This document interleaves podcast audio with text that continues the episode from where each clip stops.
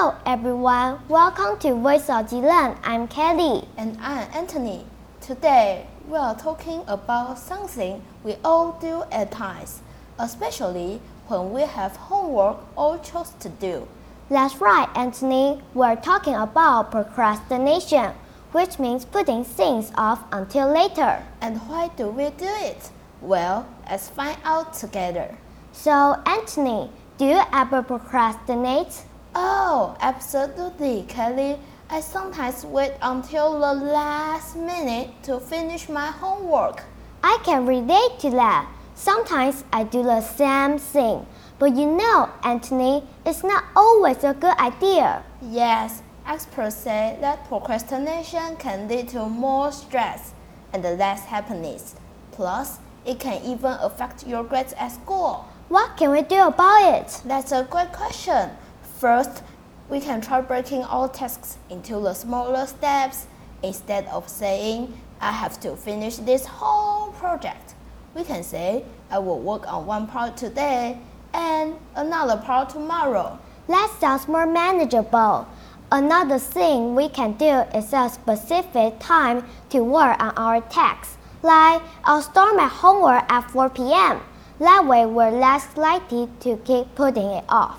Great advice. Kelly, anything else? Well, we can also reward ourselves when we finish something. Rewards? Like, if I finish my math homework, I will treat myself to a favorite snack or some extra playtime. That's right, it does sound like fun. What causes procrastination, Kelly? Why do you think we procrastinate? Well, there can be many reasons. Sometimes it's because we find a task boring or difficult. Another times we might feel overwhelmed by a big project. It is easier to put it off. You're absolutely right, Kelly. It's like brain's way of saying, let's avoid this for now. That makes sense. So, is there any way we can overcome these feelings of procrastination? You can try to find your peak productivity time. Some people work best in the morning, while others are night owls. Discovering when you are most productive can help you schedule your tasks effectively. And remember, we can try to forgive ourselves when we do procrastinate sometimes. We're only human after all. It's okay to take breaks. Working for long strategies can lead to burnout and more procrastination. And last but not the least, setting goals can be a powerful motivator. If you have a clear target in mind, and you're less likely to procrastinate. Great tips! Kelly, thanks for sharing them with us.